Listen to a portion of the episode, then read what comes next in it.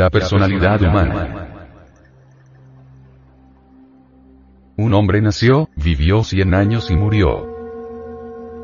Pero ¿dónde se encontraba antes de 1900 y dónde podrá estar después del 2000? La ciencia oficial nada sabe sobre todo esto. Esta es la formulación general de todas las cuestiones sobre la vida y la muerte. Axiomáticamente podemos afirmar, el hombre muere porque su tiempo termina, no existe ningún mañana para la personalidad del muerto. Cada día es una onda del tiempo, cada mes es otra onda del tiempo, cada año es también otra onda del tiempo y todas estas ondas encadenadas en su conjunto constituyen la gran onda de la vida. El tiempo es redondo y la vida de la personalidad humana es una curva cerrada. La vida de la personalidad humana se desarrolla en su tiempo, nace en su tiempo y muere en su tiempo. Jamás puede existir más allá de su tiempo. Esto del tiempo es un problema que ha sido estudiado por muchos sabios. Fuera de toda duda el tiempo es la cuarta dimensión. La geometría de Euclides solo es aplicable al mundo tridimensional pero el mundo tiene siete dimensiones y la cuarta es el tiempo. La mente humana concibe la eternidad como la prolongación del tiempo en línea recta, nada puede estar más equivocado que este concepto porque la eternidad es la quinta dimensión. Cada momento de la existencia se sucede en el tiempo y se repite eternamente. La muerte y la vida son dos extremos que se tocan. Una vida termina para el hombre que muere pero empieza otra.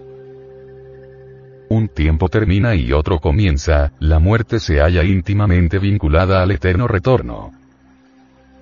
Esto quiere decir que tenemos que retornar, regresar a este mundo después de muertos para repetir el mismo drama de la existencia, pero si la personalidad humana perece con la muerte, ¿quién o qué es lo que retorna?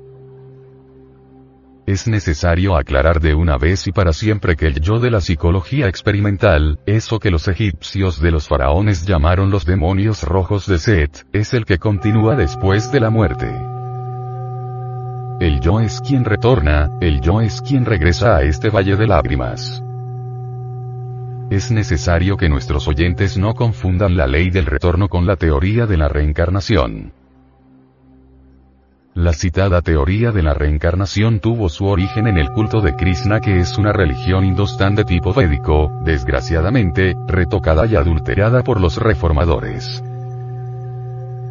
En el culto auténtico original de Krishna se dice que solo los héroes, los guías, aquellos que ya poseen individualidad sagrada, son los únicos que se reencarnan. El yo pluralizado retorna, regresa pero esto no es reencarnación. Las masas, las multitudes retornan, pero eso no es reencarnación. La idea del retorno de las cosas y los fenómenos, la idea de la repetición eterna es muy antigua y podemos encontrarla en la sabiduría pitagórica y en la antigua cosmogonía del Indostán. El eterno retorno de los días y noches de Brahma, la repetición incesante de los kalpas, etc están invariablemente asociados en forma muy íntima a la sabiduría pitagórica y a la ley de recurrencia eterna o eterno retorno. Gautama el Buda enseñó muy sabiamente la doctrina del eterno retorno y la rueda de vidas sucesivas, pero su doctrina fue muy adulterada por sus seguidores. Todo retorno implica desde luego la fabricación de un nuevo cuerpo y una nueva personalidad humana, esta se forma durante los primeros siete años de la infancia. El ambiente de familia, la vida de la calle y la escuela, dan a la personalidad humana, su tinte original característico. El ejemplo de los mayores es definitivo para la personalidad infantil. El niño aprende más con el ejemplo que con el precepto. La forma equivocada de vivir, el ejemplo absurdo, las costumbres degeneradas de los mayores, da a la personalidad del niño ese tinte peculiar escéptico y perverso de la época en que vivimos. En estos tiempos modernos el adulterio se ha vuelto más común que lavarnos las manos y como es apenas lógico esto origina escenas dantescas dentro de los hogares. Son muchos los niños que por estos tiempos tienen que soportar llenos de dolor y resentimientos los látigos y palos del padrastro o de la madrastra. Es claro que en esa forma la personalidad del niño se desarrolla dentro del marco del dolor, el rencor y el odio. Existe un dicho vulgar que dice, el hijo ajeno huele a feo en todas partes. Naturalmente en esto también hay excepciones pero estas se pueden contar con los dedos de la mano y sobran dedos. Los altercados entre el padre y la madre por cuestión de celos, el llanto y los lamentos de la madre afligida o del marido oprimido, arruinado y desesperado, dejan en la personalidad del niño una marca indeleble de profundo dolor y melancolía que jamás se olvida durante toda la vida. En las casas elegantes las orgullosas señoras maltratan a sus criadas cuando éstas se van al salón de belleza o se pintan la cara. El orgullo de las señoras se siente mortalmente herido. El niño que ve todas estas escenas de infamia se siente lastimado en lo más hondo ya sea que se ponga de parte de su madre soberbia y orgullosa, o de parte de la infeliz criada vanidosa y humillada y el resultado suele ser catastrófico para la personalidad infantil. Desde que se inventó la televisión se ha perdido la unidad de la familia. En otros tiempos el hombre llegaba de la calle y era recibido por su mujer con mucha alegría. Hoy en día ya la mujer no sale a recibir a su marido a la puerta porque está ocupada viendo televisión. Dentro de los hogares modernos el padre, la madre, los hijos, las hijas, parecen autómatas inconscientes ante la pantalla de televisión. Ahora el marido no puede comentar con su mujer absolutamente nada de los problemas del día, el trabajo, etcétera, etcétera. Porque ésta parece sonámbula viendo la película de actualidad, las escenas dantescas del actor o de la actriz del momento, el último baile de la nueva onda, etcétera, etcétera, etcétera. Los niños levantados en este nuevo tipo de hogar ultramoderno solo piensan en cañones, pistolas, ametralladoras de juguete para imitar y vivir a su modo todas las escenas dantescas del crimen tal como las han visto en la pantalla de televisión. Es lástima que este invento maravilloso de la televisión sea utilizado con propósitos destructivos. Si la humanidad utilizara este invento en forma dignificante ya para estudiar las ciencias naturales, ya para enseñar el verdadero arte regio de la madre natura, ya para dar sublimes enseñanzas a las gentes, entonces este invento sería una bendición para la humanidad, podría utilizarse inteligentemente para cultivar la personalidad humana. El yo es múltiple dentro del ser humano. Es a todas luces absurdo nutrir la personalidad infantil con música arrítmica, inarmónica, vulgar. Es estúpido nutrir la personalidad de los niños, con cuentos de ladrones y policías, escenas de vicio y prostitución, dramas de adulterio, pornografía, etc. El resultado de semejante proceder lo podemos ver en los rebeldes sin causa, los asesinos prematuros, etc. Es lamentable que las madres azoten a sus niños, les den de palos, les insulten con vocablos descompuestos y cuáles son el resultado de semejante conducta. Pues, el resentimiento, el odio, la pérdida del amor, etc. En la práctica hemos podido ver que los niños levantados entre palos, látigos y gritos, se convierten en personas vulgares llenas de patanerías y faltas de todo sentido de respeto y veneración. Es urgente comprender la necesidad de establecer un verdadero equilibrio dentro de los hogares. Es indispensable saber que la dulzura y la severidad deben equilibrarse mutuamente en los dos platillos de la balanza de la justicia. El padre representa la severidad. La madre representa la dulzura. El padre personifica la sabiduría. La madre simboliza el amor. Sabiduría y amor, severidad y dulzura se equilibran mutuamente en los dos platillos de la balanza. Los padres y madres de familia deben equilibrarse mutuamente para bien de los hogares. Es urgente que todos los padres y madres de familia comprendan la necesidad de sembrar en la mente infantil los valores eternos del espíritu.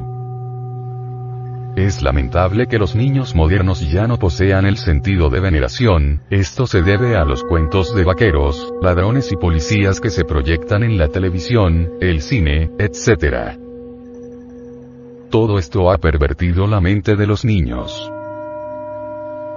La psicología revolucionaria del movimiento gnóstico, en forma clara y precisa hace una distinción de fondo entre el ego y la conciencia.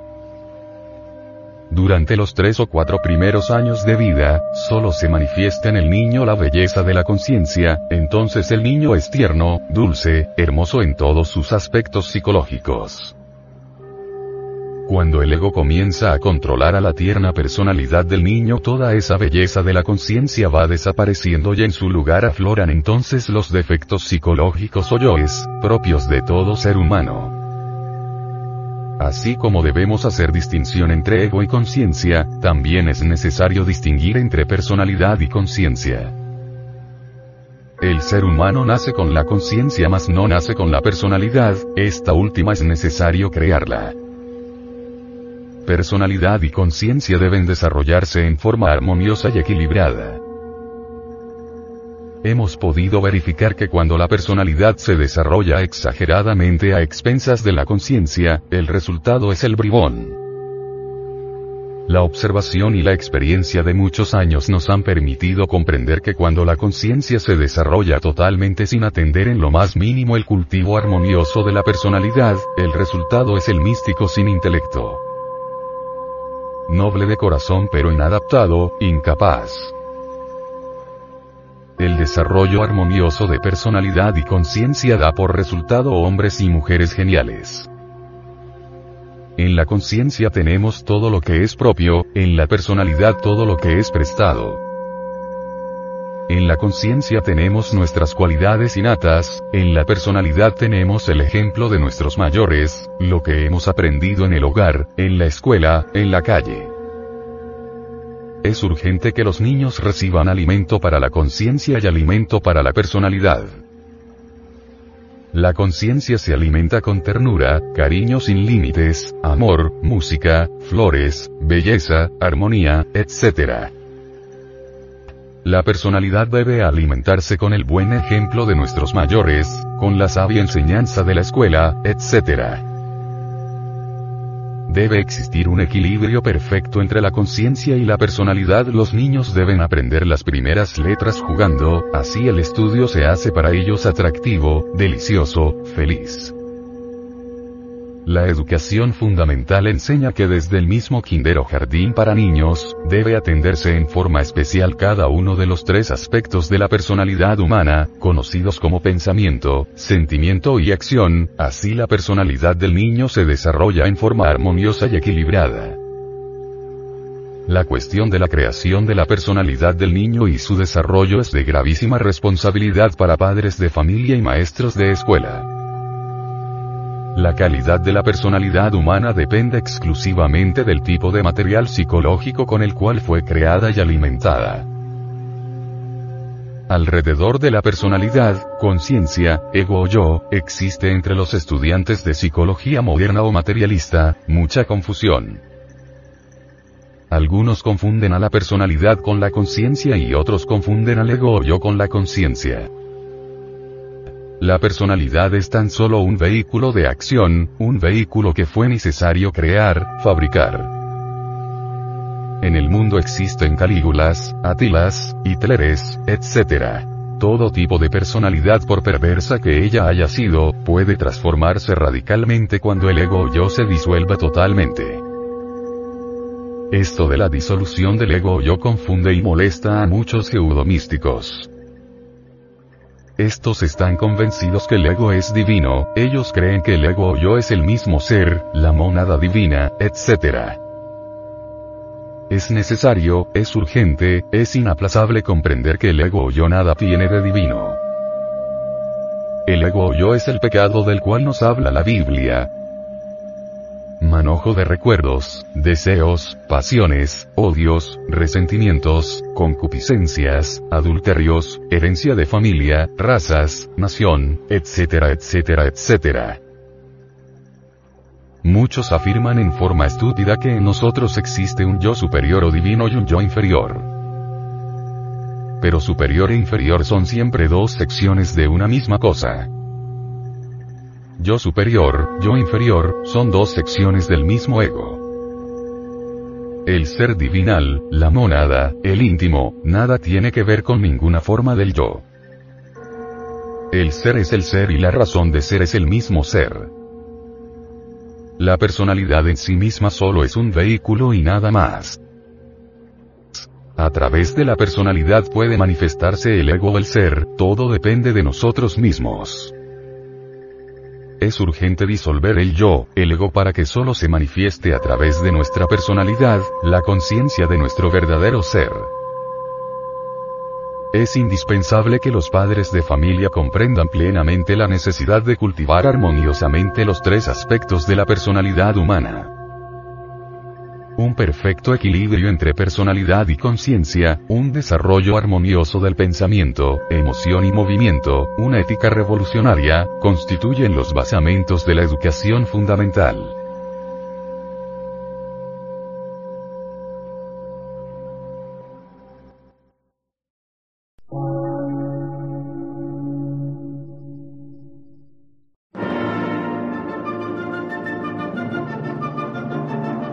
Emisora, gnóstica, transmundial. Por una nueva civilización y una nueva cultura, sobre la faz de la Tierra.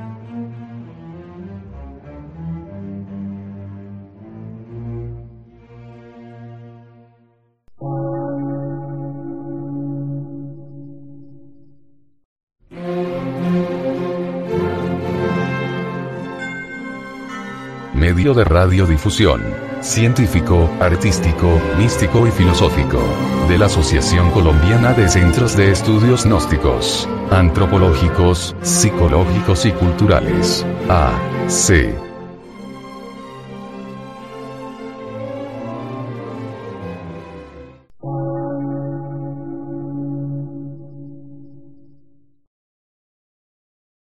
Lectura en movimiento. Difusión sin fronteras.